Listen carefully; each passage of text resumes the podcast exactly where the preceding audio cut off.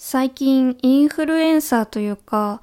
YouTube とか Twitter とかでよくお見かけする熟年の同性カップルさんがね、お別れしたっていうニュースをね、見かけたんですよ。ほんと7、8年というか10年近く一緒にいたっていう女性同士のカップルさんだったんですけど、その情報をね、見てね、私は怖くなってしまったんですよ。だって10年近く一緒にいた人たちが別れるんだから、私今彼女と付き合って5年ちょっとですけど、そんな私たちがそうなる可能性があるってことですよね。なんかそう考えたら、こう、別れないためにというか、楽しく一緒にいるために何ができるのかなって、すごく私はね、真面目に考えて彼女に話したんですよ。私に直してほしいところあるって。そしたら彼女がちょっと思いがけないことを言ってきたので、今回はそれを共有したいと思います。来世はマチルダの暇つぶし現世ラジオ。こんばんは、ライセアマチルダです。ライセアマチルダの暇つぶし現世ラジオ。このラジオでは、ウェブライター兼ウェブディレクターのライセアマチルダがモノローグ、日々のトロ、内緒話を好き勝手発信していきます。いやー、10年近く一緒にいたカップルが別れるってさ、何があったのって純粋に疑問ですよね。なんかよく聞くのが、家族になりすぎたとか、あとは、この言い方あんま好きじゃないんですけど、女として見れなくなったとか、まそういった理由でお別れするっていう同性カップルさんをね、見かけたことがあって、えー、家族になったってよくない？別にセックスなくても一緒に入れたらよくないって最近は思うようになったんですけど、いやー、皆さんどう思いますかね？まあそれはさておき冒頭の話の続きをするんですけど私に何か直してほしいところあるって彼女に聞いたら、彼女が、マチルダは私以外の人間に興味ないからそれ直した方がいいよって言ってきたんですよ。あの、彼女のそのね、言ったことっていうのは、一応事実ではあるんですけど、ちょっとね、誤解を招く言葉だとは思うんですよ。私は他人に興味がないんじゃなくて、興味がある人と興味ない人の差がすごく激しいってだけなんですよ。彼女とか友達とかにかける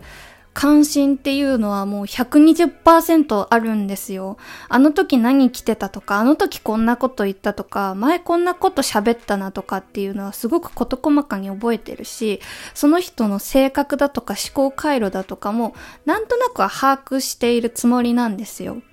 でも、興味のない人というか、なんか、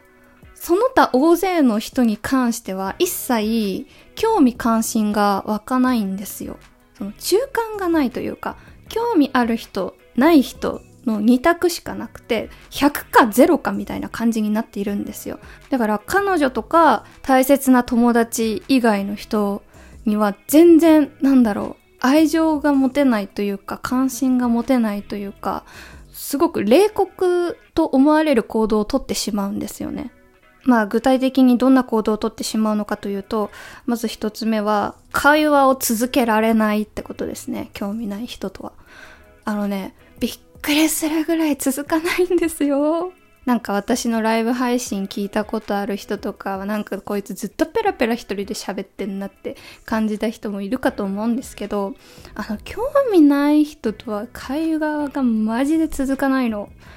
基本的に会話って、こう、私こうなんですよねって言われたら、あ、じゃあこれこれこうなんですか私はこうなんですけどって返すじゃないですか。言葉のキャッチボールというか。そういうのするじゃないですか。でも興味ある人なら知りたいことがすごくいっぱいあるからいろいろ質問しちゃうんです、私。こうなの、こうなの。え、じゃあそれってこういうこととか、すごく聞いちゃうんですけど、ただ興味がない人が相手だと、本当にね、キャッチボールが続かないんですよ。投げられたボールをキャッチしたまま投げないみたいな。むしろボールをかわすぐらいみたいな。そんな感じになってしまうんですよね。もちろん大人なので、それなりの対応はするんですけど、明らかにこいつこの人に興味ないよねって第三者がわかるぐらいの態度をとってしまうんですよ、私は。それが自分でもすごく怖いなって思うし、直した方がいいんだろうなって思うんですけど、これ直せないんですよね。だってもう興味のないものは興味がないから、あの人に対してもそうですけど物事に対してもそうです。私野球とかスポーツ系全然そっちの知識がないし知ろうともしないしなんかこう一般教養でスポーツの言葉とかあるじゃないですか。なんかパッと出てこないんですけどなんかそれとかもわかんないしただライティングとか、まあ、映画とかそういう自分の好きなことに関する知識は結構ある方なんですよ。そうこんな感じで興味関心の偏りが人よりも激しいんですね、私は。で、多分これってさ、生まれつきだと思うんですよ。多分治んないんじゃないかなってすごく思っていて、もちろん技術として興味のない人に質問を投げるっていう質問力をつけるとかっていうことはできると思うんですけど、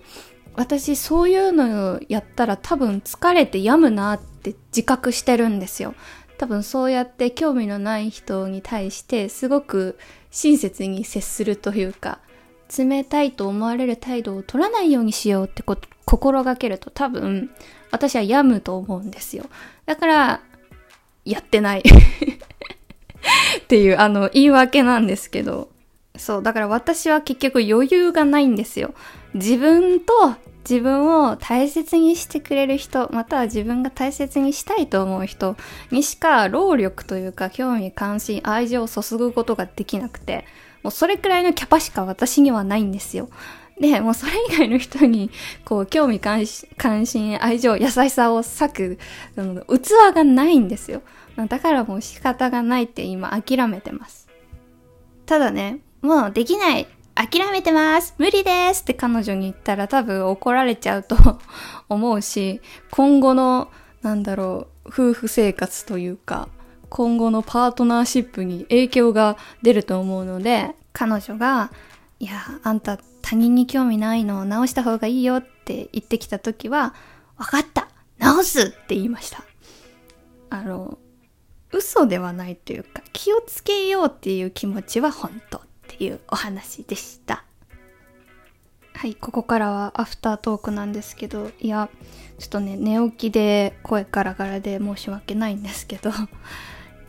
えー、皆さんはどうですか？興味ない人にもそこそこ興味関心持ってますよみたいな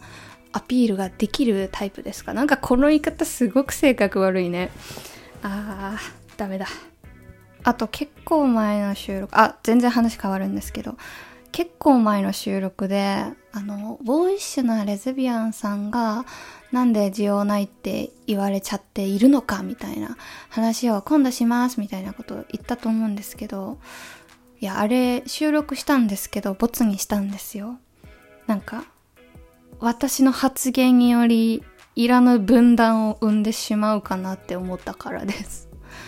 いや考察しただけなんですけどすごく個人的な考えだったしこれを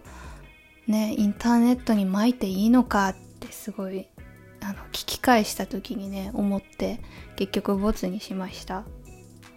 まあそんな感じですかね。6月思ったより収録上げられなくてちょっとなんか自分としては不完全燃焼な感じがあったので7月は最低3本は開けられたらいいなって思ってますということでなんか最近暑いですが 皆さん体調気をつけてゆるくやっていきましょうということでおやすみなさい。